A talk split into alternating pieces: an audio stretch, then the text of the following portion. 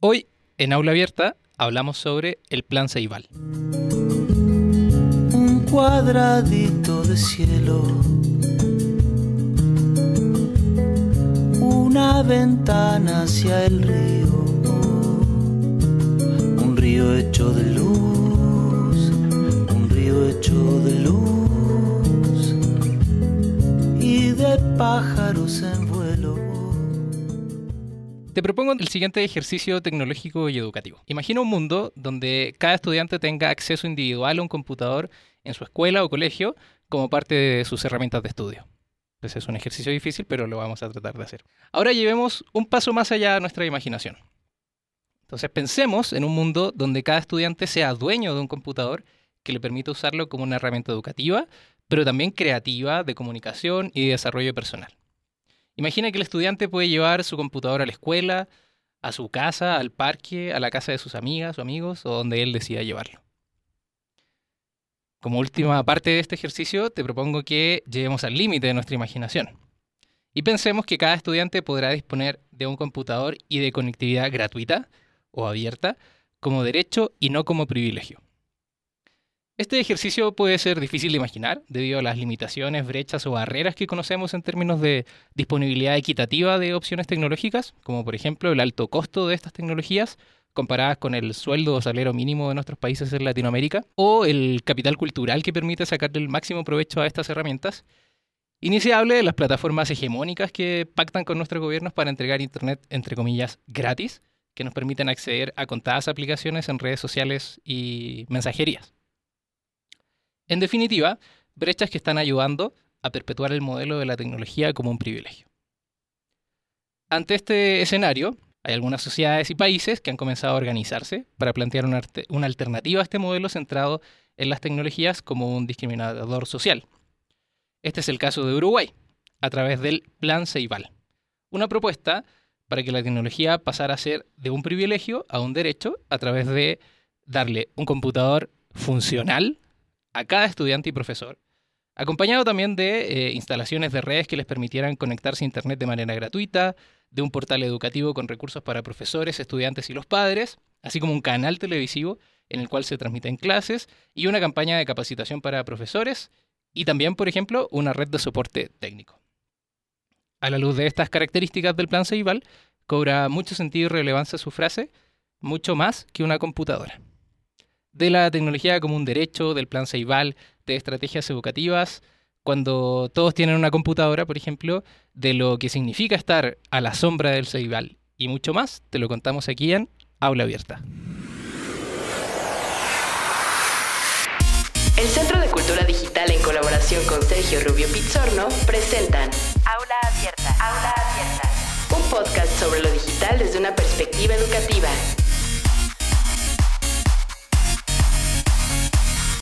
Hola, te saluda Sergio Rubio Pizzorno para darte la bienvenida a este nuevo episodio de Aula Abierta. Te cuento que este episodio lo grabamos en noviembre del año 2019 y forma parte de una serie de episodios dedicados a las experiencias educativas en la era digital. En primer lugar, tendremos una conversación sobre el Plan Ceibal con nuestra invitada Yacir Testa, que nos visita desde Uruguay, junto a la participación de nuestro panelista el doctor Javier Lezama de México. Esta conversación tiene mucha importancia a propósito de los tiempos que estamos viviendo en el primer semestre del 2020, a propósito de la pandemia del coronavirus y de tener que quedarnos en la casa para eh, minimizar el, el riesgo de contagio. Muchas personas, o la gran mayoría de las personas, han transitado desde una normalidad o cotidianidad presencial hacia lo digital trabajando, estudiando, cultivando sus relaciones familiares a través de videollamadas o chat o llamadas telefónicas por estos servicios de mensajería. Es decir, hemos vivido una transición hacia lo digital. Pero no todos y no todas han tenido el mismo acceso a esta nueva normalidad por las distintas condiciones de acceso hacia los recursos tecnológicos. Y justamente de eso hablamos en esta conversación sobre las condiciones de acceso a recursos tecnológicos para reducir las brechas digitales, en este caso desde el ámbito educativo. Y en la segunda parte de este episodio te traemos el evento del mes, en donde Dorín Ríos, del Centro de Cultura Digital, te estará recomendando el evento Navegaciones Guiadas, el cual corresponde a un evento de carácter artístico y cultural 100% en línea. Por lo que te invito a que no te pierdas este episodio de tu podcast Aula Abierta.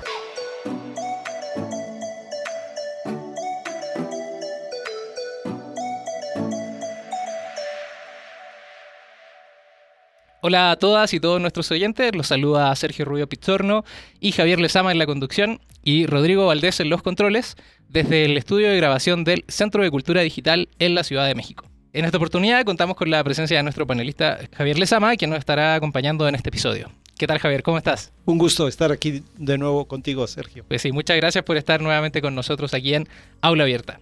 Les recuerdo que Aula Abierta es su podcast donde conversamos sobre lo digital desde una perspectiva educativa.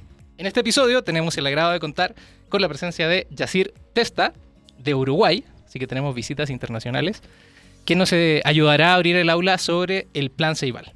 Le damos la bienvenida a Yacir y le agradecemos por aceptar la invitación a participar de nuestro podcast Aula Abierta. Hola a todos y muchísimas gracias por la invitación, es un placer estar acá.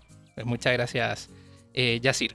Entonces le vamos a pedir a Yacir que nos cuente un poquito quién es ella, cómo se desenvuelve en este ámbito educativo, por ejemplo, y cuál es su relación con el, con el plan Ceibal, que nos cuentes de manera breve. ¿Quién, quién es Yacir bueno, eh, Yacir es, eh, mucho más que mi profesión, pero me voy a focalizar en lo que venimos trabajando. Soy, vengo del área educativa, soy profesora de matemática, de educación secundaria. Egresé en el 90, o sea que hace muchos años que trabajo con adolescentes y específicamente en secundaria. Y desde hace nueve años que también trabajo en Plan Ceibal. Hace, desde que comencé la maestría, que es lo que me ha hecho venir acá a México, hice una maestría en matemática educativa y ahora estoy haciendo el doctorado en matemática educativa. Comencé a trabajar en formación de docentes de profesorado de matemática. Eh, trabajo en didáctica de matemática con estudiantes que van a ser futuros profesores de educación media. Y en Ceibal, como te comenté recién, ya va a ser nueve años que estoy. Si pensamos que Ceibal comenzó sus primeros pasos en el 2006, eh, quiere decir que soy de las viejas de Ceibal. de, las, de las primeras, de las pioneras Sí. del plan Ceibal. Bueno, este es un episodio bastante especial porque de, los, de las cuatro personas que estamos acá en, el- en la cabina, tres somos profesores. y además somos profesores de matemática. Así que vamos a tratar de que la conversación sea eh, como lo más clara posible para las personas que nos estén escuchando y que no sean profesores de matemática, ¿cierto? Entonces, en primer lugar, me gustaría preguntarte y que nos cuentes qué es esto del, del plan Ceibal.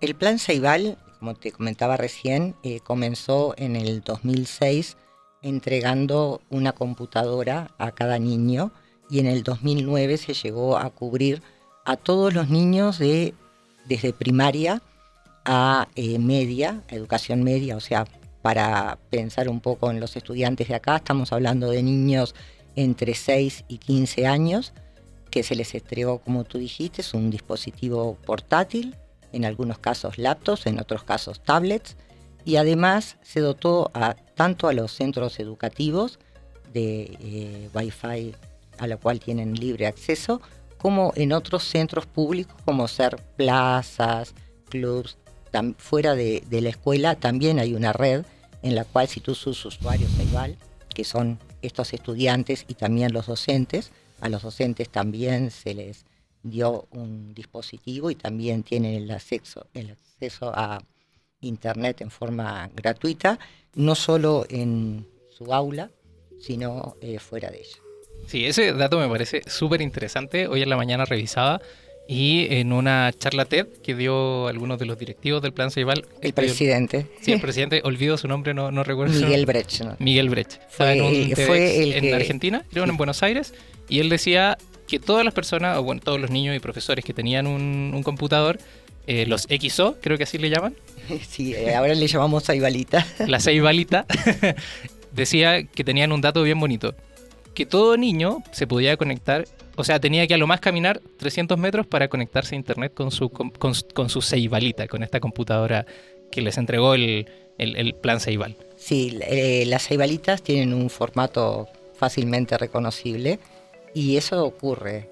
Hemos visto a los estudiantes con sus ceibalitas debajo del brazo y de repente están sentados, como te decía, en una plaza y están conectados a, a Wi-Fi.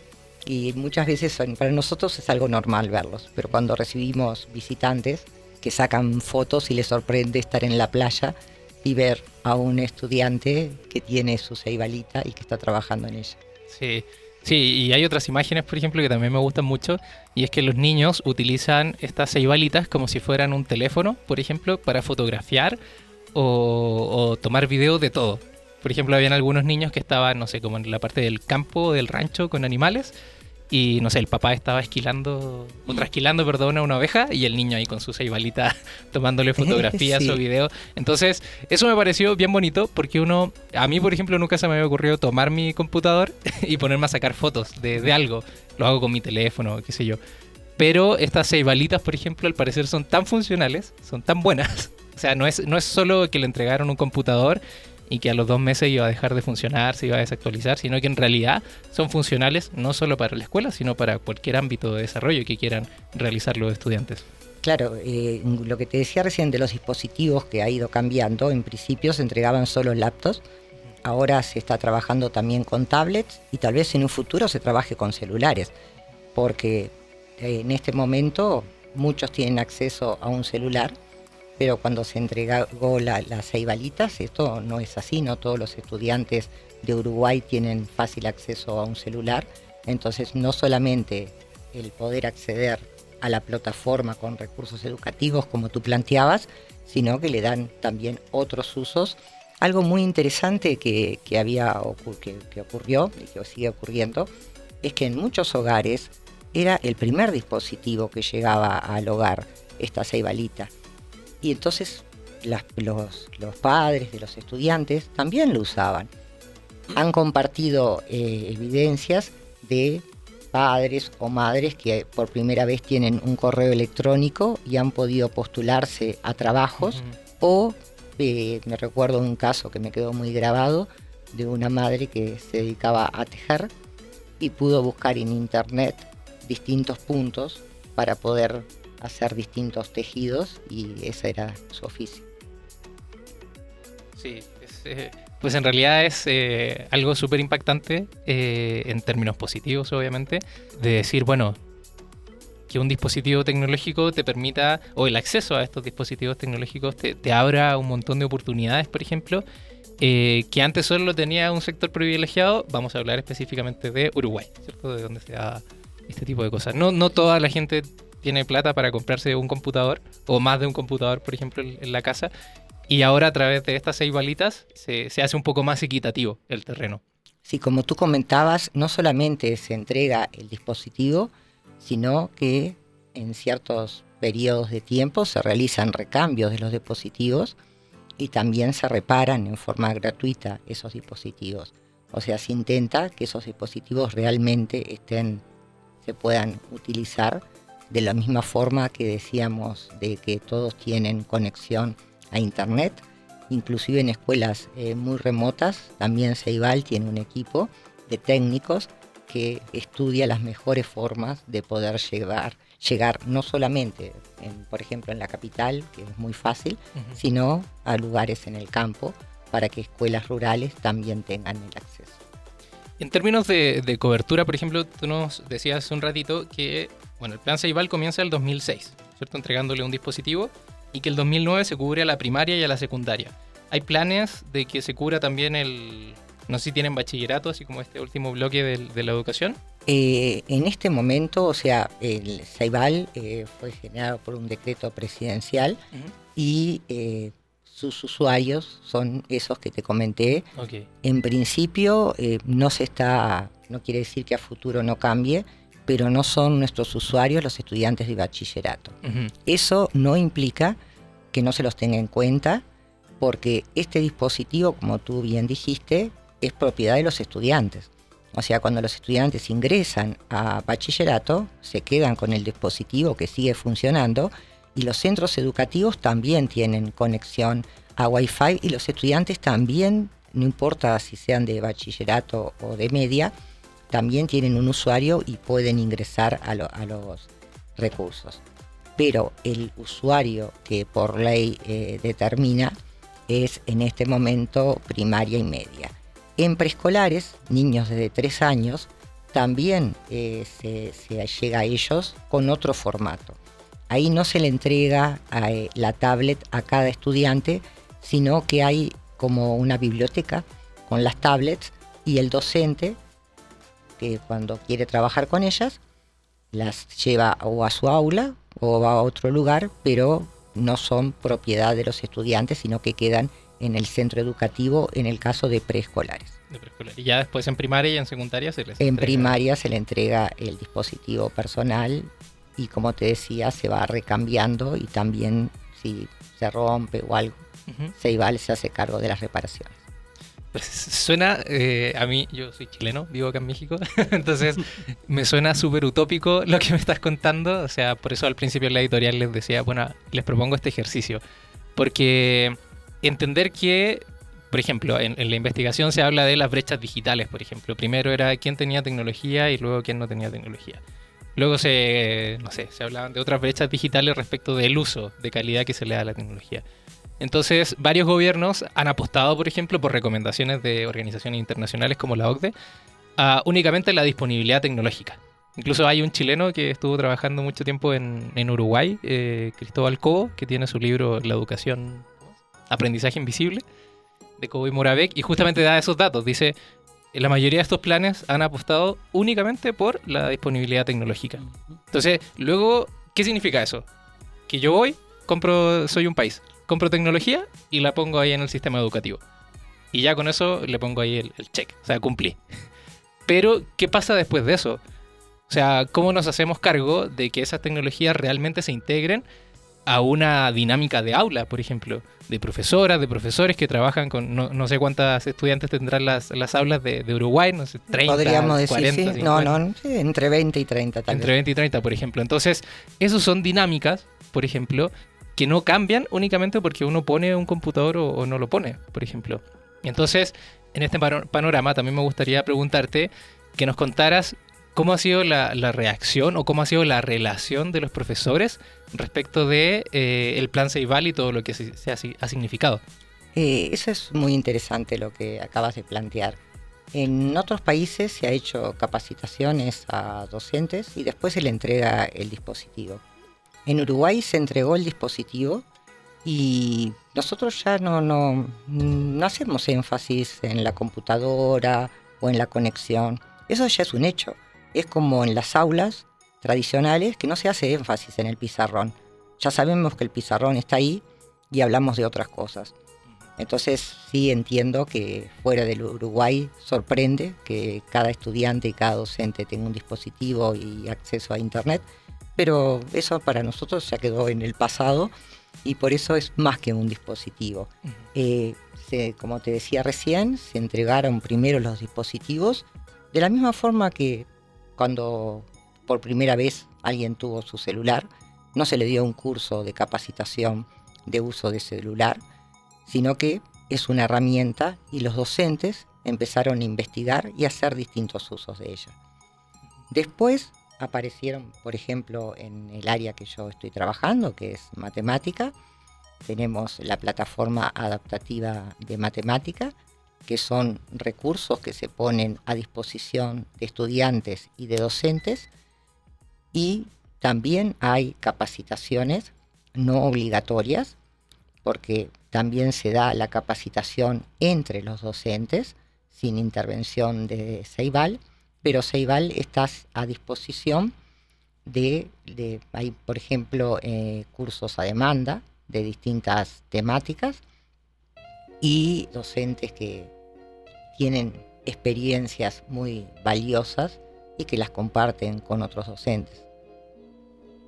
Sí, está está súper súper interesante esto de, por ejemplo, cuando usualmente hay políticas, ¿cierto?, de tipo educativas, usualmente son imposiciones, usualmente son eh, obligaciones, pero tú has tocado esa palabra que no están obligando al profesor a hacer cosas que no quiere hacer, sino que es más una suerte de exploración, de convencimiento, de trabajo eh, entre la misma comunidad docente para que se vaya incorporando de manera pues, más eh, paulatina y natural estos dispositivos y todo lo que conlleva eso.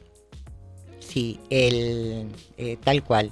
Eh, desde Ceibal nos interesa que conozcan las herramientas que tenemos y los recursos que ponemos a disposición de docentes y de estudiantes, pero siempre es el docente que conoce a sus estudiantes, que da uso de las distintas herramientas, tanto de, en este caso que te comentaba, la plataforma adaptativa de matemática, de recursos como GeoGebra, que son específicos de matemática, como de hojas y papel glacé, como del pizarrón.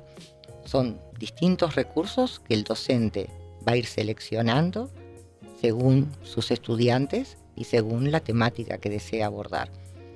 Eh, es eh, en cuanto a, la plataforma en particular, en un momento hicimos un concurso para difundirlo eh, eh, a todos los chicos de Uruguay, el que quería participar. Y fue muy interesante porque una de las estudiantes, tuve el gusto de poder conocerla, eh, de las estudiantes que ganó uno de los premios, no recuerdo si fue el primero o el tercero, en su clase no se usaba mucho PAM. Y ella, en los recreos, eh, fuera del aula, trabajaba con, con esa plataforma. Y ahí también aprendimos y vimos que el potencial del uso de las herramientas no está dado cuando los estudiantes la, usan en forma aislada, sino cuando tienen un acompañamiento del docente y es el grupo, la clase, la cual trabaja.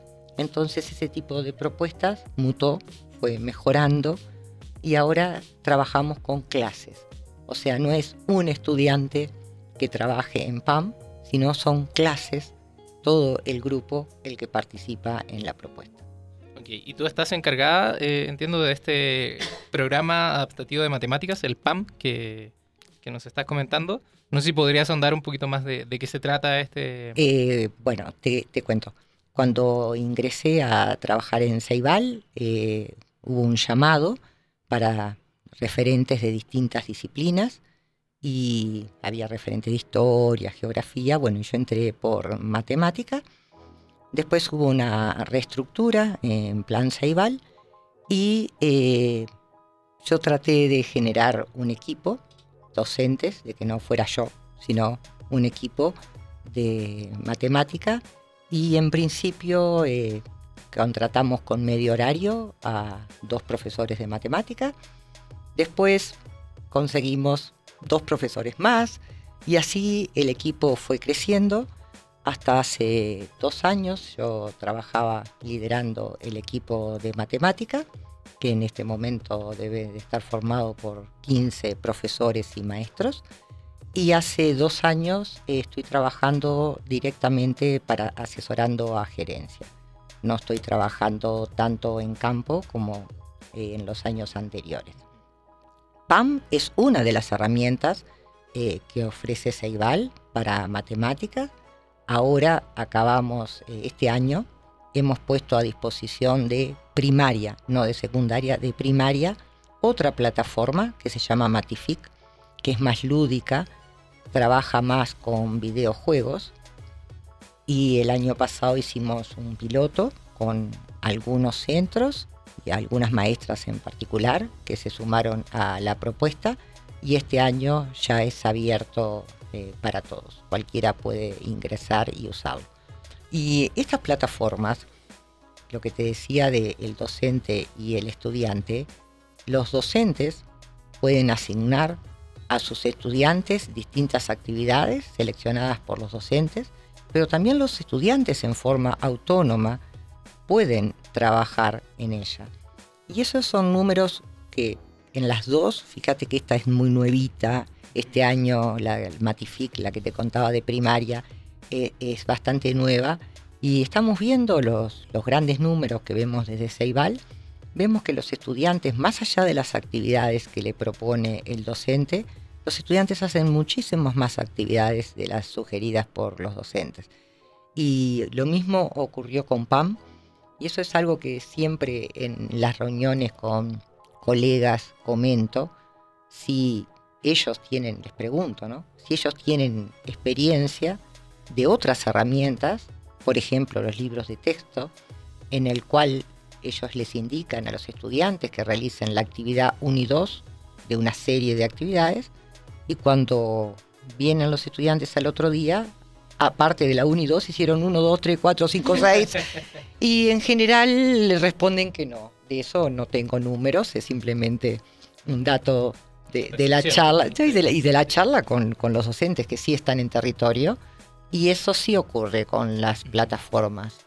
Tanto con PAM ocurrió y sigue ocurriendo, como con Matific. Entonces nos sorprende cómo los estudiantes se apropian de esa herramienta y también, así como el docente puede, son, son plataformas adaptativas. ¿Qué quiere decir? Quiere decir que el docente puede asignar distintas actividades a distintos alumnos, ¿sí? según las características que el docente conoce de sus estudiantes, y no solamente eh, tiene siempre acceso a todo lo que está en la plataforma. Si tú sos un docente de segundo año, no solamente podés ver las actividades correspondientes a ese año, sino que tenés, como te decía, eh, PAM es desde tercero de primaria a tercero de educación media y Matific es para primaria. Entonces, tanto el docente como el estudiante tiene acceso a todas las actividades. Y hemos visto que estudiantes acceden a temas de cursos anteriores o también a temas de cursos posteriores.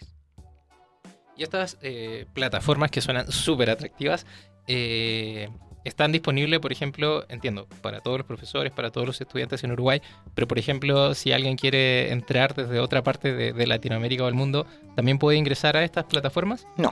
No. es solo para lo de... O sea, está completamente articulado con el plan Ceibal. Eh, son plataformas que no fueron desarrolladas en Uruguay. Se hicieron ya una licitación en la cual en esa licitación, en la evaluación de ellas, participaron distintos integrantes del sistema educativo, representantes del sistema educativo. En esa se presentan varios proveedores y después, teniendo en cuenta las características de la aplicación, se decide comprar una u otra. Y en Uruguay, sí, los usuarios de Ceibal acceden a ella en forma gratuita. En otros países, supongo que tienen un costo. Entonces, y por ejemplo, cuando las, los usuarios de, estas plataformas, de estas plataformas, perdón, ingresan, ¿con qué se encuentran? Si nos podrías describir un poquito de qué se trata, por ejemplo, PAM. Por, e, por, ejemplo, PAM. Cuando el estudiante ingresa a PAM, puede encontrar las actividades que el docente seleccionó para que él realice, ¿sí? Y ahí vemos, bueno, la intervención del docente con su propuesta de, clase y él puede realizar esas actividades. Pero también puede ir a la biblioteca donde están, nosotros le llamamos libros, pero no son los libros que estamos acostumbrados, sino esos libros están formados por series de actividades. La plataforma PAM en particular funciona con actividades que realizan los estudiantes. Después vienen acompañados de un consultar que eso sí sería el libro de texto que acompaña a la actividad y también tiene algunas pistas que en general son dadas en lenguaje coloquial a la cual el estudiante puede acceder o no. O sea, es decisión del estudiante si quiere acceder a ellas. Pero están basadas en series de actividades. En general, cada serie tiene siete actividades. Pero esas ya vienen eh, programadas eh, desde desde la propia plataforma. Pero el docente también puede generar sus series, elegir entre todas las actividades que PAN brinda y armar la serie como él desee, secuenciando las actividades a su gusto y asignándoselas a sus estudiantes. O sea, es como un, banco de, actividades, por ejemplo, y el profesor puede ir seleccionando de ahí y darle la estructura que él quiera.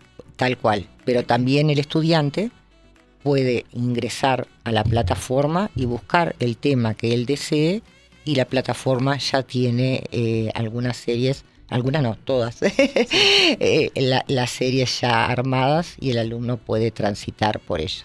Que era lo que te comentaba que hemos visto, que ocurre mucho que los alumnos de primaria trabajan con libros de secundaria, libros entendiendo series eh, de actividades, siempre son series de actividades, y ocurre que los de secundaria a veces trabajan con cursos recordar, anteriores, tal cual, eh, eh, tal cual.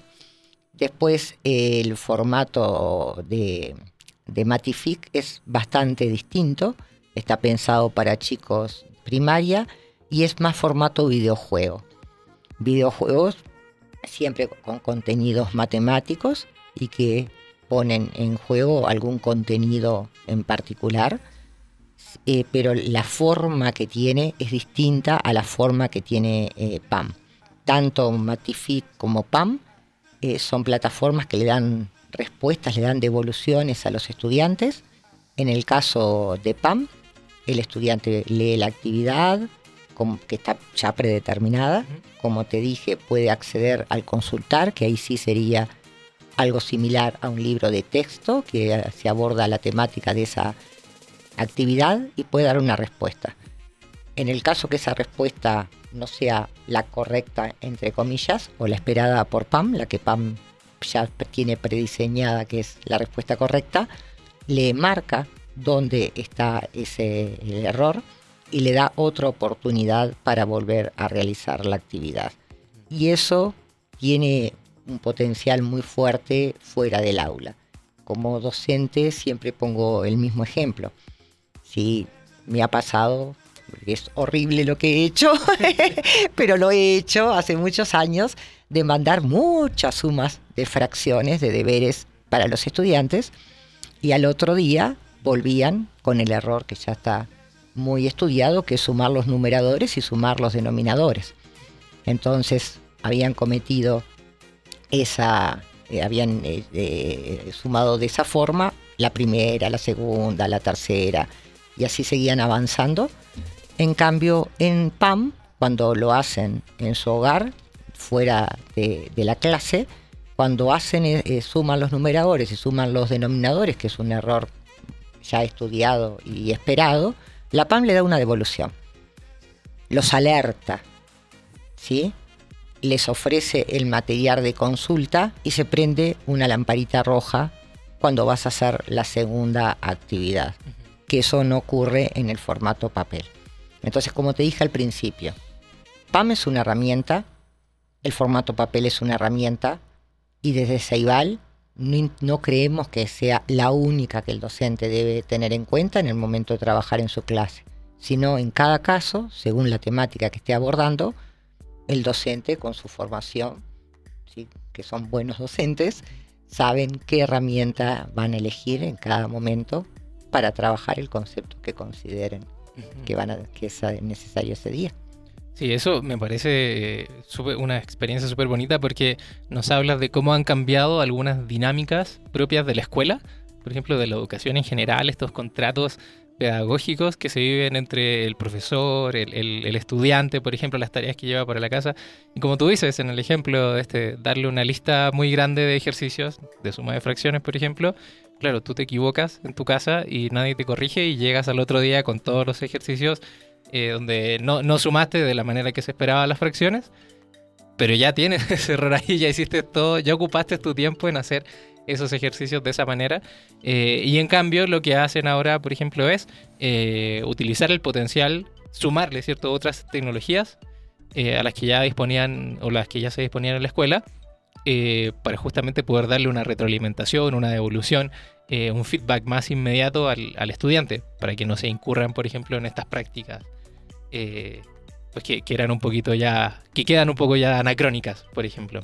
Sí, un elemento Ujú. que tiene PAM es que a medida que los estudiantes van trabajando, según lo- las distintas dificultades que hayan tenido al resolver las actividades, le va generando zonas a mejorar, que nuevamente son series de actividades. Y en eso es también la parte adaptativa de la plataforma.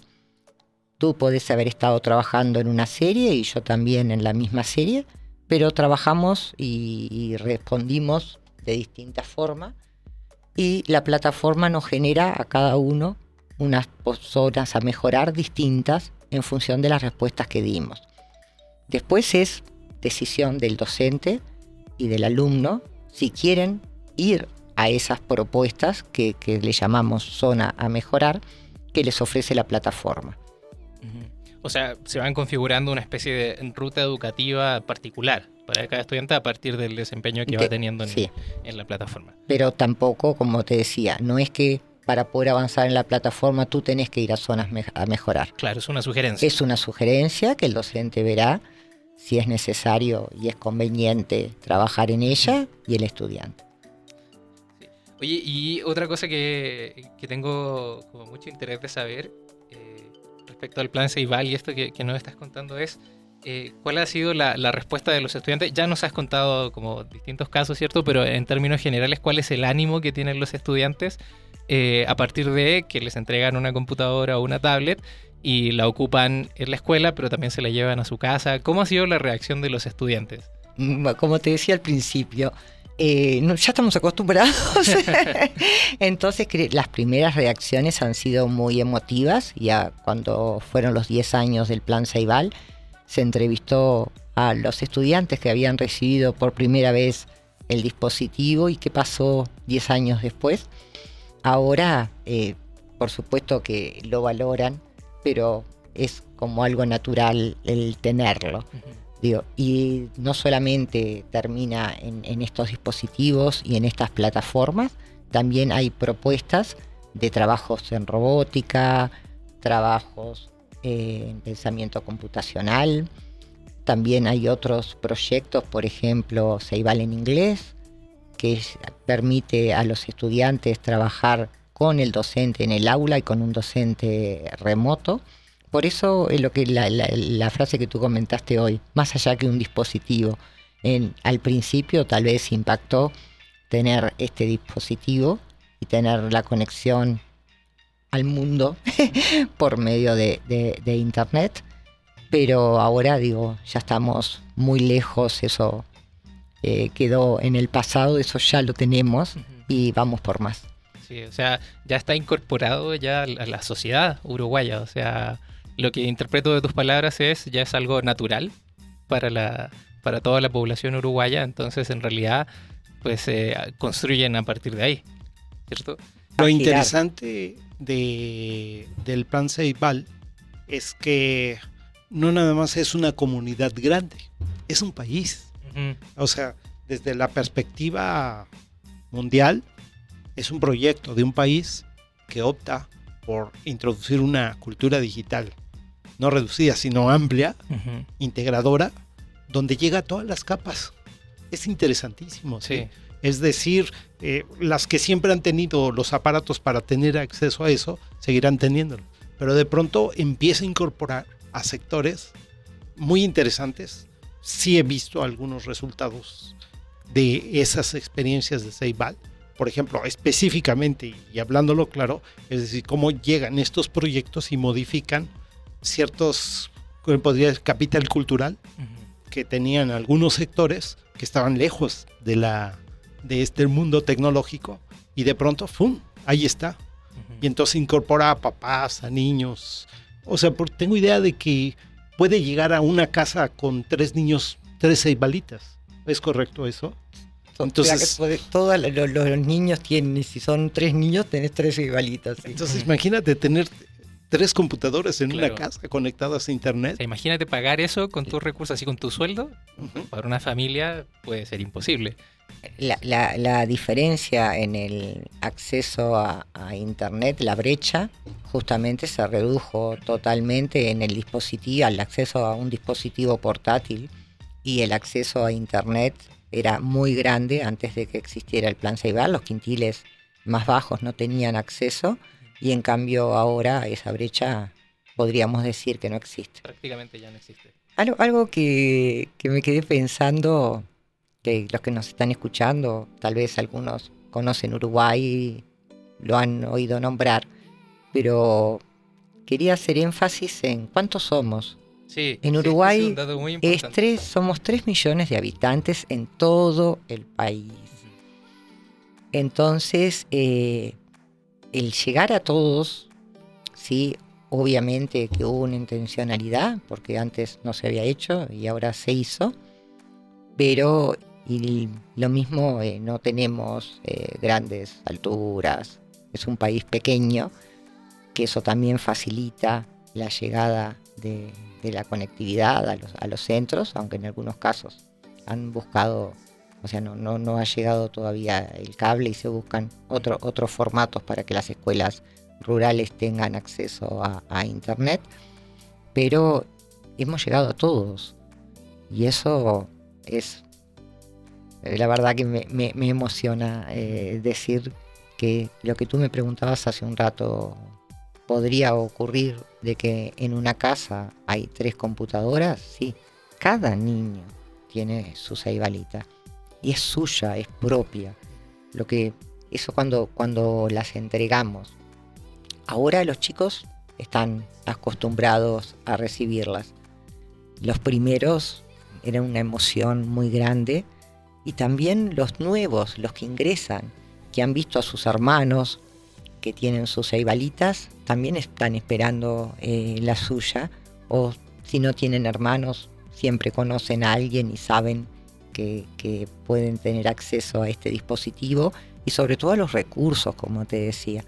Sin el dispositivo, obviamente no, no podemos acceder a estos recursos, pero va más allá del dispositivo. También tenía guardada esa pregunta para que comentáramos el, el número de la población, por ejemplo, en, en Uruguay. Claro, son 3 millones, por ejemplo, pero es un país y como tal tiene los, los problemas que tiene cualquier país. Tienen problemas de, de acceso, tienen problemas de pobreza, por ejemplo, hay ciertos porcentajes de desigualdad, etcétera, etcétera. Entonces, claro, y si lo pensamos 3 millones en, en términos de un país, es chiquitito, pero 3 millones, o sea, eso es un montón de personas. Entonces, que ustedes los, lo hayan logrado, eh, me parece que es un caso muy interesante y además ya llevan pues, más de 10 años. ¿Cuánto, cuánto Más de lleva? 10 años, sí. ¿Como como 13 12 años? sí. Entonces, 13 años de un plan a nivel nacional, como nos decía Javier hace un ratito. Entonces, eso puede ser algo que, que pueda ser escalable, por ejemplo, que pueda ser un ejemplo para comenzar, no sé, en otros países que son un poquito más grandes, como, no sé, Chile, México, bueno, en cada región, por ejemplo, o en cada estado, por ejemplo, que se pueda empezar a hacer estrategias o planes de- del estilo Ceibal, por ejemplo, y que al parecer ha sido muy bien pensado y muy bien ejecutado. Sí, eh, hemos recibimos muchas delegaciones de distintos países y Ceibal ha sido invitado a eh, ir a distintos países a ayudar en generar proyectos similares eh, a estos, porque como tú decís, en un muy poco tiempo se lograron, se logró el primer objetivo, que fue que todos los estudiantes tuvieran el dispositivo. Eh, se logró la llegada de la conexión y se sigue y eso ya, eso ya, ya ha sido superado, etapa superada y ahora trabajamos con los contenidos sí que eh, y las propuestas, como te decía recién, eh, en inglés, como la red eh, de aprendizajes, que Uruguay es el único país de Latinoamérica que forma eh, parte de ese proyecto. Y sí, sí, la- el dispositivo permite estar ahí, pero pasa a ser ya transparente, ya, Claro. ya no, no, no, no, no se lo ve en función de los ob- otros objetivos que van cambiando y cada año tenemos desafíos nuevos. Sí, Pero ve la estrategia, Sergio. Te voy a decir, aquí en México, con un plan que hubo en el gobierno de Fox, que tenía una pretensión no igual a esa, sino de crear la gran red y que llegara a todas las escuelas. Y, y que fracasó, pues digámoslo, fracasó. Eh, pero cuando hablaba yo con uno de los dirigentes de eso, me decía, el gran problema es el personal. Él decía, o sea, personas capacitadas para utilizar este, estos instrumentos maravillosos. Y, y fíjate, tú me estás diciendo al revés, ¿no?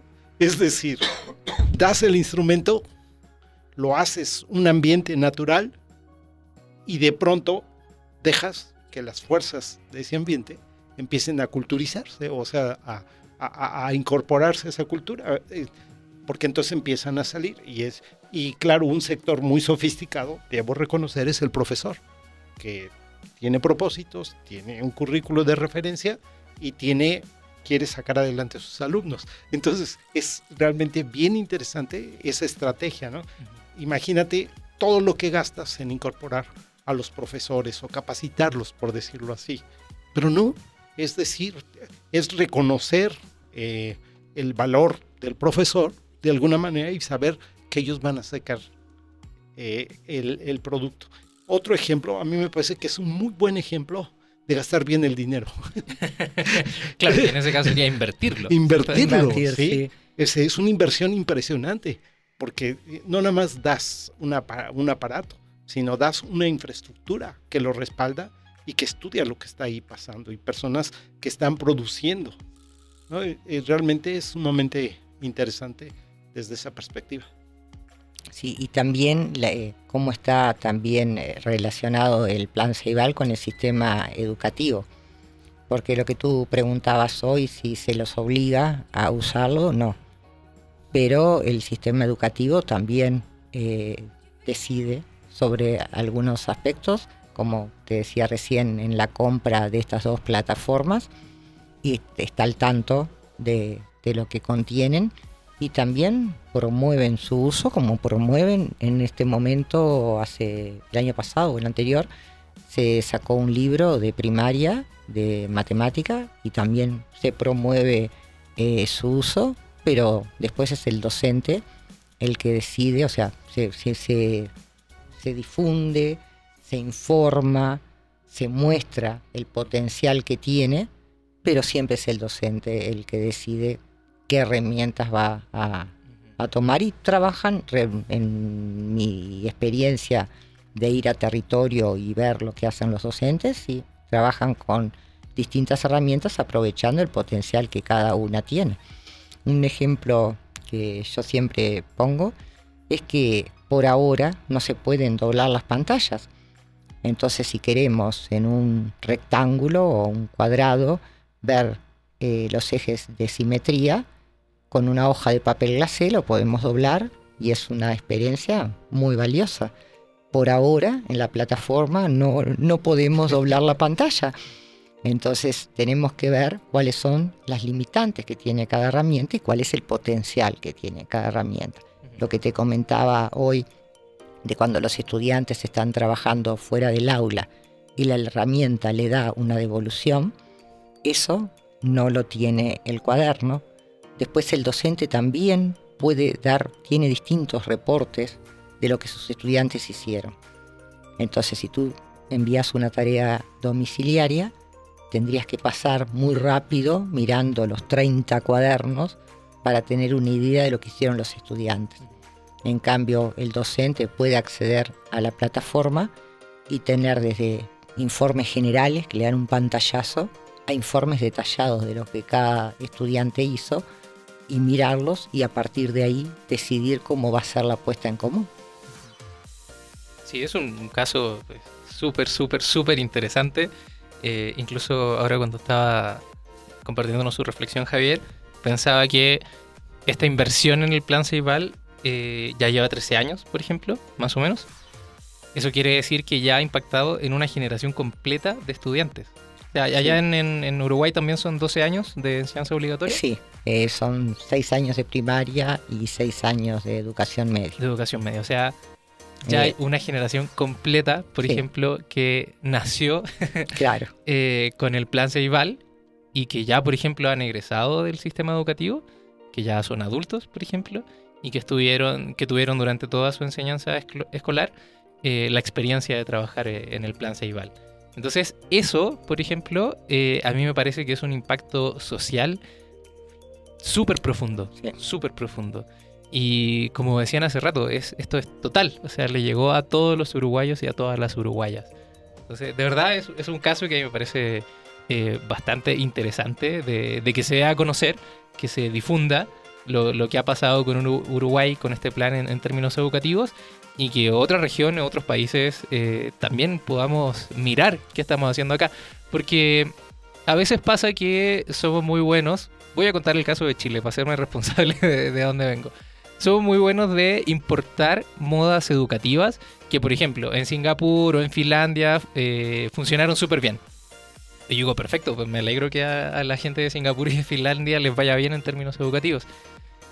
Pero cuando se quiere importar eso, por ejemplo, a Chile, de una manera directa, por ejemplo, no se hace ninguna eh, adecuación, ningún, ninguna adaptación al contexto chileno. Entonces, por lo menos yo lo digo así claro y fuerte, pues es un modelo que, que está destinado a fracasar, o sea que nació solo para fracasar.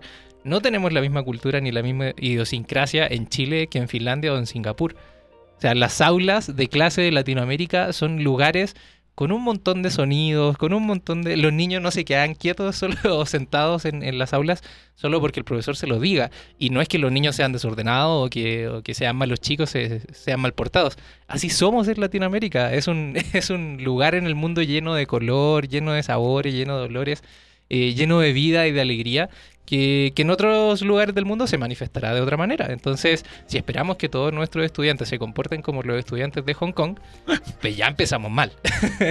Entonces, también es una recomendación para las autoridades educativas, por ejemplo, los tomadores de decisiones, que les gusta ver a los otros países de la OCDE, por ejemplo, México y Chile pertenecen a ese club de amigos. Uh -huh. y ven a Finlandia, y ven a Singapur, que ahora ven a Hong Kong, etcétera, etcétera. Bueno, en Latinoamérica, ahí en, la parte austral del mundo, tenemos un caso sumamente exitoso y que en términos culturales es mucho más parecido a, nuestros países. Sí, y eh, gracias por, tu comentario, algo que no dije, es que tal cual nosotros no importamos esas plataformas y las pusimos igual, por ejemplo en el caso de, de PAM, es alemana, y se adecuaron los contenidos a nuestra currícula. Y hablando con los proveedores, en Alemania los docentes desde el principio de año ya planifican en PAM todo, que se llama de otra forma, PAM le pusimos nosotros ese nombre, Plataforma Educativa Matemática, planifican desde el principio de año todas las actividades que van a hacer, las tienen ocultas y las van asignando según sea el momento. Eso no ocurre en Uruguay. En Uruguay la trabajamos al uruguayo. El docente tiene su clase, conoce a sus alumnos y después genera las actividades, se selecciona, genera las series con las cuales desea trabajar con sus estudiantes. Entonces no es un modelo copiado de otro lugar. Sí tomamos la herramienta, pero la contextualizamos a nuestro sistema educativo. Con esta nueva plataforma, que es nuevita, nuevita, te decía que este año es el primer año que llega a todos los maestros y los estudiantes de primaria, también se hizo un trabajo este año que fue relacionar, cada episodio, que es como el video, un videojuego, como te decía hace un rato, con los contenidos programáticos de Uruguay. Entonces, inclusive algunos de, lo, de, los episodios que venían no forman parte de los que nosotros ofrecemos a, a nuestros docentes y estudiantes. Y estas plataformas continuamente se van haciendo modificaciones, ¿sí? o sea, no es un producto totalmente cerrado y que nos, nosotros lo compramos y lo consumimos, no, lo llevamos al uruguayo. Sí, a, la, a los charrúas. Una pregunta. En el 2003, en Relme, en Montevideo, yo me acuerdo que en un video que nos presentó los que apoyaron el programa, hablaban de que Uruguay ya había erradicado el analfabetismo. Sí. Hace, ¿Es correcto eso? Sí, hace muchísimos años. Eh, eh, fíjate, muchísimos yo no sé si años. haya correlación el que te lanzas ese proyecto y no podemos decir país chico. O sea, tú dijiste bien, es su problema con su política, con sus problemas, con sus confrontaciones y todo, pero salva ese asunto y te vas al que sigue, ¿sí? Eh, ¿Habrá relación entre eso? Sí, eso es algo eh, que un poco en, en, el trabajo de tesis que estoy haciendo para explicarle a los extranjeros, sobre todo porque en Uruguay ya estamos a, acostumbrados. Eh, la escuela es laica, obligatoria ¿sí? y gratuita. Todos los niños han ido al PAN, a la escuela, ¿sí? Y también existen eh, colegios privados que los padres pueden decidir enviarlos a otro lugar, pero la cobertura del sistema educativo público, de las escuelas públicas, es muy grande. Entonces, con esta, con el plan Ceibal, realmente se llegó a muchos niños que antes no tenían acceso a esto, a la tecnología, en general de los sectores más humildes, sí, de los quintiles eh, más bajos, pero al ser la primaria que cubre a todos los estudiantes, estamos llegando realmente a todos los niños. Sí, eso es importante decir. Por ejemplo, aquí el caso mexicano, entiendo que a partir del 2013 Ujú. se vuelve obligatorio el, el sistema medio superior, el bachillerato. O sea, recién hace unos cuantos años aquí en México, la enseñanza escolar obligatoria cubre 12 años, por ejemplo. Bueno, Yacir nos está contando que en Uruguay eso pasa desde hace mucho tiempo y que además tienen una cobertura del 100%, podríamos Eh, decir. sí, no, lo que te decía es que eh, no tengo ahora los números, pero el sistema educativo público es mucho más grande que, que el privado. Entonces cuando decís que llegás a este número de, de estudiantes, es la gran mayoría del país, o sea, son los menos los que están en el sistema educativo privado. Y tu pregunta si un extranjero quisiera usar estos recursos, no, no, no, no tengo respuesta, pero sí tengo respuesta a qué ocurre con estudiantes que no están en el sistema educativo público. Hay algunos centros educativos que sí quieren usar estas herramientas y lo pueden hacer. Ah, El cómo lo hacen eh, dependiendo de cuál sea la población que tiene eh, ese colegio, esa, esa institución privada, los costos varían, son muy, muy, muy bajos para eh, escuelas que aunque sean privadas atienden a una población más vulnerable, o sea que ocurre sí que muchos centros educativos que no son públicos sí tienen acceso a, estas herramientas y también inclusive a, los dispositivos. En el caso también de robótica, es- eh, a los eh, usuarios Ceibal se- son totalmente gratuitos, tanto los robots y las herramientas para, para la- la- las piezas para generar eh, los robots, como las capacitaciones y los acompañamientos que se hacen, pero también hay centros educativos privados que se han sumado a esta propuesta y Ceibal, por un precio muy bajo, eh, también suma a estos grupos.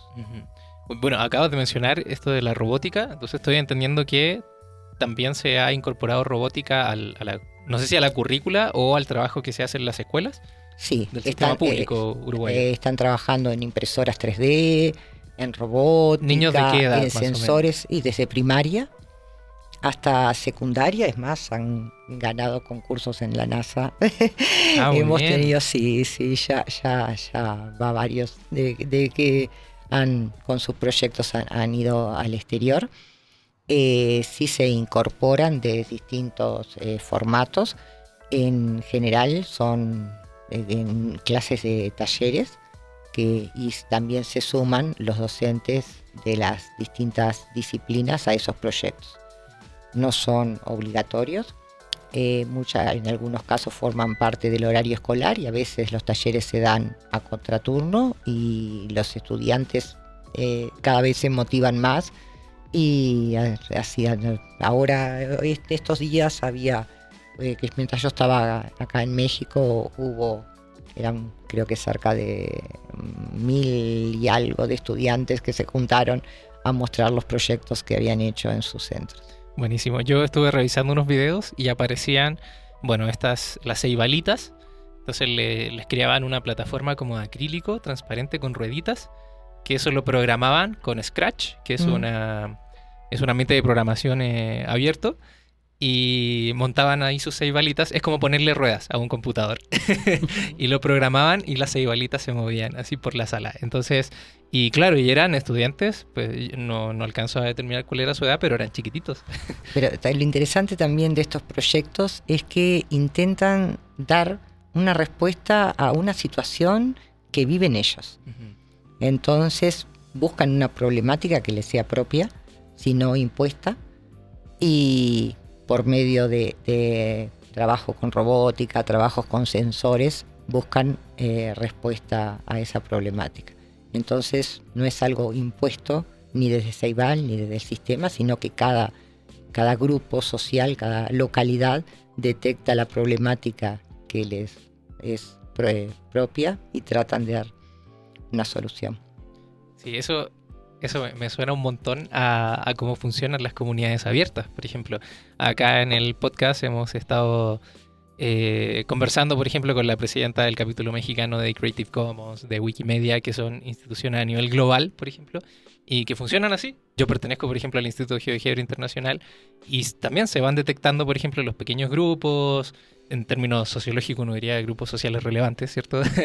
que, de la comunidad, y que, claro, cada grupo va teniendo su objetivo, su interés, y así van surgiendo proyectos, van surgiendo ideas, van surgiendo inquietudes que como esta cosa es media abierta, entonces podemos, podemos nosotros responsabilizarnos de decir, bueno, queremos desarrollar, tenemos esta inquietud, desarrollemos un proyecto para que esto pueda eh, surgir, para que pueda funcionar. Entonces, pues me, me, gusta mucho cómo lo dice porque también suena, tiene matices de estas comunidades abiertas. En este caso es algo público que, corresponde a toda la sociedad uruguaya, pero que son casos que, por ejemplo, se están dando en comunidades globales y que ahora, por ejemplo, lo vemos con eh, un caso de, un país latinoamericano como es Uruguay. Eh, hay otras experiencias que me parecen muy interesantes que tenemos es la posibilidad de, tú siempre podés hacer un, taller, un encuentro, como te decía, Uruguay es mucho más chico que México, pero de repente tenés que viajar ocho horas para poder estar en forma presencial en un lugar quedarte a dormir y todo lo que implica. En cambio, hoy por hoy tenemos videoconferencias, los centros cuentan, cuentan con equipos de videoconferencia y no solamente los docentes, nos podemos encontrar de distintas partes de Uruguay y poder compartir eh, ya sea nuestras experiencias o generar un taller o conocer lo que están haciendo en otro lugar, sino que también los estudiantes, o sea, los docentes con los estudiantes, se pierde esa idea de aula entre paredes, sino que ya pasa a ser algo mucho más amplio y como decía Javier, que tan amplio como todo el Uruguay. Sí, así es. Bueno, igual quería aprovechar de pedirle a, Javier, espero no ponerte en aprietos, pero tú como un eh, experto educativo aquí en México, por ejemplo, que pertenece a una institución de las más importantes de, México, que es el Instituto Politécnico Nacional, eh, ¿qué, opinión te merece este, este tipo de experiencias, por ejemplo? Y, si, ves que, tendría proyección, por ejemplo, de, que pudiese existir algo así en, México o, en algún estado. Eh, cuando yo decía hace rato, no, es que Uruguay no nada más es un, grupo eh, reducido de, personas. Es un país. O sea, entonces la estructura, la complejidad, la puedes extender a la complejidad de México. Ah, hay puntos de vista distintos, hay intereses. Eh, México tiene la suya y bien grande también. Eh, no conozco experiencias en México, ni siquiera de una institución con 10.000 estudiantes que haya hecho algo así. A, lo mejor es ignorancia, a lo mejor sí lo hay. O sea, hay intentos. Eh, la conectividad, estos grandes proyectos en México de que todos estemos conectados, de que todos tengamos acceso al Internet, eh, en el que en algunos estados se han entregado tablets para que... Pero ha faltado la infraestructura, ha faltado el plan y como los deseosos de hacerlo sí lo hay. Por ejemplo, yo creo que el Politécnico, como tú dices, eh, hay muchas iniciativas de incorporar a, todos los estudiantes, o sea, hacer universal el Internet en todas las escuelas del Politécnico y como institución de naturaleza tecnológica, pues incorporarla, incorporarla, pero, pero todavía estamos este, en el camino de hacerlo. ¿sí? Todavía este 4.0, que es retórico en algunos casos, en algunas personas no, algunas personas sí están entendiendo cuál es el problema, están viendo al mundo, están viendo lo que va pasando y cómo incorporar a México. Sí lo están haciendo bien, pero ha faltado todavía la política y la iniciativa de las personas y cobijarlas sobre todo al que quiere hacerlo, al que puede hacerlo. Es claro que se necesita información. O sea, no, no es nada más ganas. Claro, no es echarle ganas. Sí, no, no, sí, no es el echarle ganas, sino es tener la información, buscar los recursos, utilizar en principio lo que se tiene. Y hay gente que es bien buena haciendo eso, sí. O sea, te los encuentras, pero ¿cómo hicieron eso? O sea, ¿cómo, cómo están trabajando? ¿Quién les dio? No, pues es que jalaron de todos lados y están construyendo. Pero a mí me parece que estamos todavía un poco lejos de poder lograrlo, aunque haya un propósito eh, institucional. Podría uno pensar a veces hasta retórico. Se dice, se dice, unos piensan que nada más diciéndolo finalmente convencerán, pero no. Este, parece que estos son recursos. Fíjate, hablamos de dinero público invertido. O sea que va a generar cosas importantes. Uno lo desearía, ¿eh? entender a todos los actores, a los tecnólogos, a los, a los investigadores, a los profesores. Ahorita nosotros estamos observando, y es una experiencia, Sergio, exasperamos un poco a los estudiantes que, por ejemplo, ve los niños haciendo tecnología sin tener toda la información que se esperaría de un ingeniero electrónico, mecatrónico, especialista en inteligencia artificial o cosas así. Los niños conectan, ponen, programan, secuencian con unas lógicas eh, simples, pero es que parece que son simples y, de pronto tú dices, hago caminar a una ceibalita o hago caminar un carrito. Y, y, y, estas tecnologías se vuelven súper baratas. Nosotros conocemos ejemplos de gente que bajando, bajando, bajando precios, pone al alcance de las manos de los estudiantes. Pero se necesita cobijar más. Fíjate que en el, en el 2006, cuando comienza el plan Ceibal, el acceso a una computadora en el quintil más bajo era del 5%, en el segundo del 10%. Sí, muy, o sea, Sí, no, casi bajísimo, bajísimo. Y ahora eh, no hay diferencia entre los quintiles, es mínima. Eh, Sí. La diferencia estamos arriba. ¿Y tiene la información de los, 80%. de los quintiles eh, con más recursos? Sí, ¿De cuánto? eh, Eh, Bueno, aquí Yacir me está mostrando que cuando hacemos podcast, yo una, una vez lo está aprendí. no, no, no, no, no, esta gráfica no la tengo actualizada. Sí, no, no te preocupes. Solo le, le quiero explicar a los, a los oyentes, un- escuchando podcast, porque yo también soy, eh, me gusta escuchar mucho podcast, aprendí que cuando veíamos cosas gráficas en el programa, había que pensar que estamos haciendo un programa para ciegos. Entonces, por ejemplo, Yacir me está mostrando una gráfica, yo voy a tratar de explicar de qué se trata. Es el acceso a las computadoras, ¿cierto? Según los quintiles, es decir, dividimos eh, el 100% de la población en, en cinco partes, ¿cierto? Según En por el 20 ingreso. Claro, por el ingreso, ¿cierto? Es- Y eh, en el 2006, por ejemplo, este es el quintil superior. Sí, Entonces, casi el 60% de, de la población que estaba en ese quintil, en el quintil con más ingresos de Uruguay, tenía acceso a computadores, ¿cierto? Bueno, ahora por cápita, ¿no? per cápita, ¿cierto? Y ahora, bueno, la gráfica está hasta el 2014 y en el 2014 hay un ascenso de todos los quintiles. Entonces en el 2014, por ejemplo, la diferencia entre el quintil eh, más- de más bajos ingresos y el quintil superior es creo que menos del 10%. Sí, cuando, cuando comenzó el plan Ceibal era de 50%. Claro, era de 50%. Entonces imagínense, y estos son los datos hasta el 2014, habría Sí, que sí, ver sí. qué ha pasado en los últimos eh, cinco años, por ejemplo. No, no la tengo actualizada porque esta la tengo en mi tesis que no está actualizada. Sí.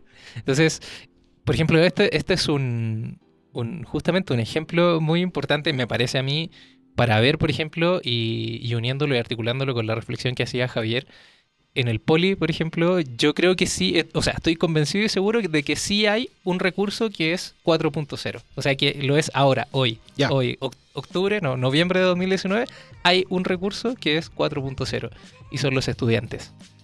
Y es Ah, usualmente es el recurso que se olvida. Siempre decimos, no, es que los estudiantes no son capaces no sé qué.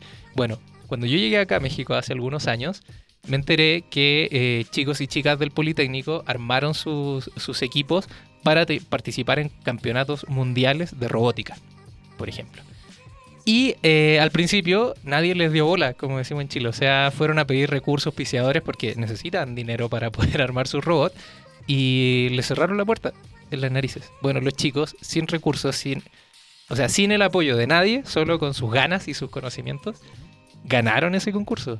Y año tras año, y claro, y ya cuando ganaron, como ya todos somos capitanes después de la guerra, entonces ya les dimos recursos, ¿cierto? Les damos publicidad, sale la tele, salen los medios de comunicación. Pero los chicos empezaron con nada. Y ahora, claro, han seguido participando, ya se les da apoyo.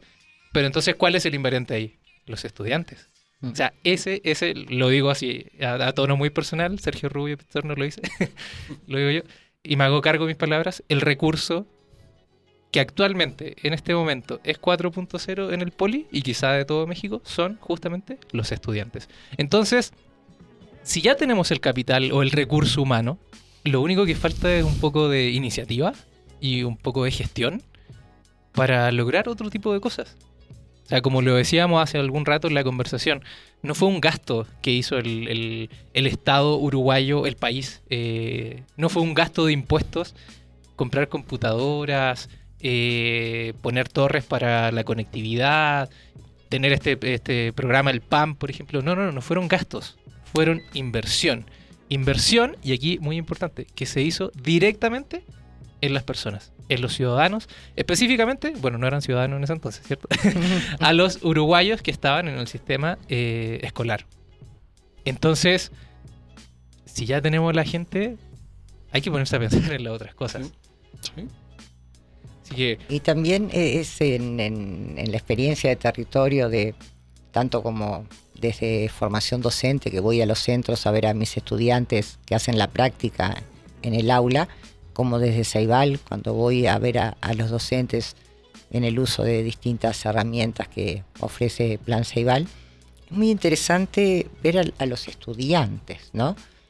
Que ese, cuando dicen algo mal, cómo se sienten cuando cometen un error o hacen una intervención que no es la esperada por el docente. Este tipo de herramientas hace que los estudiantes no tengan ningún inconveniente en equivocarse y volver a intentarlo. Deja el error en otro eh, lugar. Después será el docente el que tiene que tomar obviamente esos errores desde la disciplina y, y ver cómo va a ser el abordaje pero los estudiantes trabajan en forma natural, como tú decías, son una generación distinta a la nuestra, que también está acostumbrada a trabajar con videojuegos, con otras herramientas que no son propias de la educación. Y bueno, y si te caes, empezás de nuevo. Y si fuiste por este camino y no era el correcto, vas por el otro. Y eso permea muchísimo sistema, o la, edu- la- la educación al llevar estas herramientas a la clase. Y he visto a estudiantes de que obviamente quieren hacerlo bien, pero bueno, no, no, no, no se frustran frente a la su primera respuesta de que no sea correcta totalmente y siguen buscando otros caminos. Y como otra cosa que me ha sorprendido muchísimo es que cuando están trabajando con las computadoras, con la maestra o con el profesor en el aula, los que terminan la actividad se pueden hacer otras. ¿Sí? Que que te comentaba hoy, pero lo vi en el aula. Paso por los bancos y le digo, pero ¿tú qué estás haciendo? No es que yo ya terminé la que me mandó la maestra y me puse a hacer estas otras del mundo. Entonces van haciendo otros caminos y eso eh, es un desafío para el docente, porque antes el docente tenía mucho más controlado lo que estaba pasando en la clase y esto se ha dado en forma natural, se abre y los, los estudiantes pasan a tener un protagonismo bastante distinto, inclusive hasta como el explicarle. Hemos en, en algunas pilotos, cuando no conocen la herramienta, he visto docentes explicándole a, a, su maestra, de docentes, perdón, alumnos, alumnos de primaria, explicándole a la maestra cómo funcionaba algo, y eso es maravilloso, que los estudiantes se adueñen de la herramienta y se sientan que ellos también tienen algo para decir. Pues hay un cambio a Hay todo cambio. Y, y se notan los frutos de, de la inversión en las personas. Entonces, pues yo te agradezco, Yacir, eh, también a Javier por la presencia, eh, por habernos, por haber estado aquí en, en- en Aula Abierto y haber compartido esta experiencia de, de un país de nuestra región, ¿cierto? Uruguay, en donde han llevado a cabo este plan Ceibal y que lo han hecho de manera tan responsable, incluyendo a los profesores, incluyendo a los estudiantes, incluyendo también a las familias. Sí. Así a las familias. es, es- es algo a nivel social, ¿cierto? Es un plan no es solo educativo, sino que es algo a un plan a nivel social eh, y así me parece que hay que valorar. No, no sé si le gustaría comentar algo más, eh, No, ya te- para ir cerrando. Te agradezco la invitación, fue un gusto y también invito a los eh, que nos están escuchando a buscar información sobre Plan Ceibal y también a los que tengan la oportunidad de ir a Uruguay. Se hacen eh, visitas dentro de Ceibal mostrando las distintas áreas en que estamos trabajando cada una de ellas. Y como te decía, no solamente se salieron la- la- las paredes que separan la escuela del mundo exterior, sino que Ceibal también no tiene esas paredes. Y, por ejemplo, para la- las personas que quieran enterarse un poquito más de lo del plan Ceibal, que quieran contactarlos, por ejemplo, o que quieran contactarte a ti, por ejemplo, ¿tienes eh, algún correo, algunas redes sociales, sitio web donde puedan buscar? Eh, bueno, yo en la red social que manejo en forma académica es Twitter, con el nombre S, Y, A, C, I, R es mi nombre, y después T, E, S, T, A, Yacir Testa. En cuanto a poder contactar con Ceibal, miren, se pone ceibal.edu.uy o solamente Ceibal en Google y tienes acceso al portal Ceibal donde tienes muchísima información y también los correos con el área específica que desees contactar. Y mi correo personal si tienen también lo dejo que es y testa arroba ceibal.edu.ui con y de Uruguay y creo que, que- que la plataforma de Ceibal es muy amigable y es muy fácil poder contactar directamente a- al área donde te interesa. Bueno, muchísimas gracias a, a Yacir por haber participado de este episodio de, de Aula Abierta. Le agradecemos también a nuestro panelista, el doctor Javier Lezama, por haber estado en este episodio. Gracias, Sergio. Eh, Me encantó tu introducción. Bueno, la, hice, la traté de hacer con el mayor cariño posible.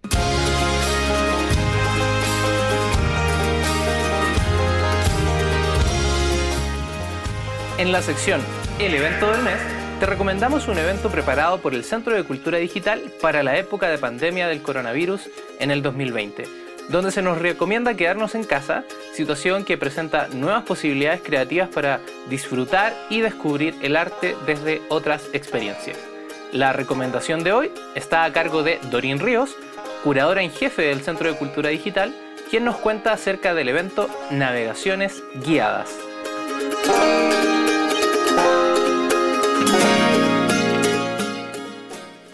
Hola, mi nombre es Dorín Ríos y soy la curadora en jefe del Centro de Cultura Digital.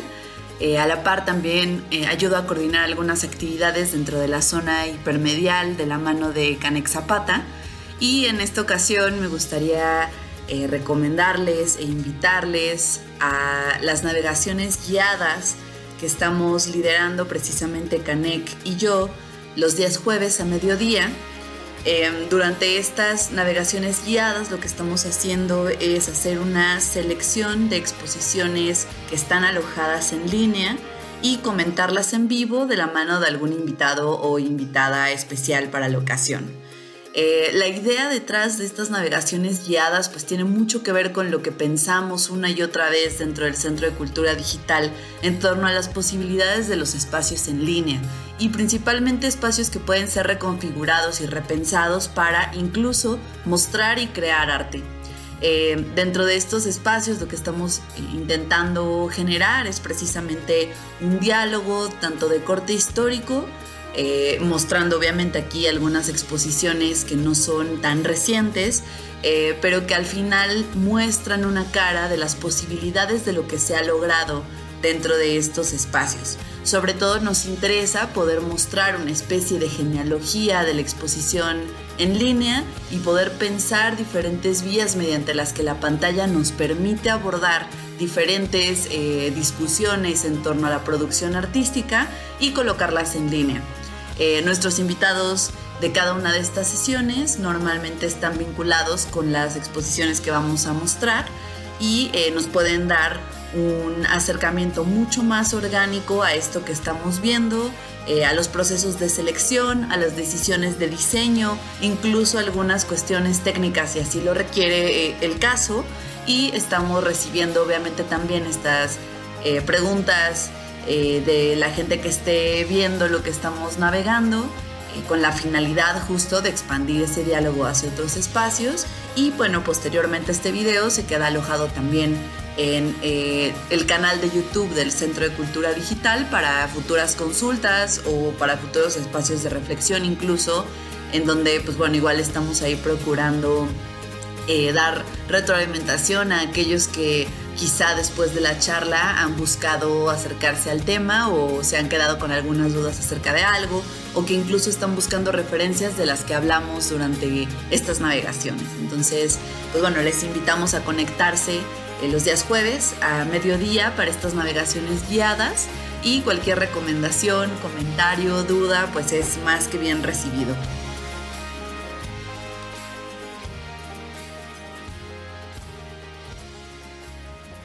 Finalizamos este episodio especial dándote las gracias por acompañarnos en una nueva edición del podcast Aula Abierta.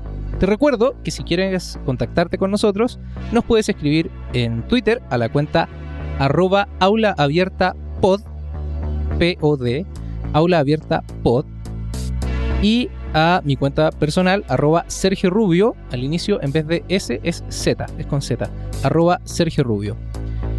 También nos puedes escribir por correo electrónico a la dirección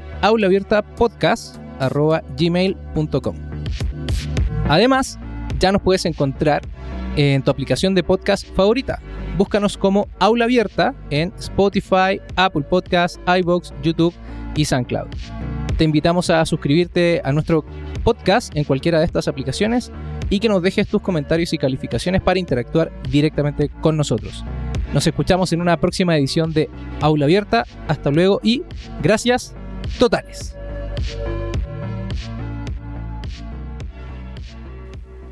Aula Abierta es una idea original de Sergio Rubio Pizzorno, realizada en colaboración con el Centro de Cultura Digital de la Ciudad de México. Grabación y edición, Rodrigo Valdés. Difusión en redes sociales, Luis Acebe. Producción y conducción, Sergio Rubio Pizzorno. Escuchaste Aula Abierta, una colaboración del Centro de Cultura Digital con Sergio Rubio Pizzorno.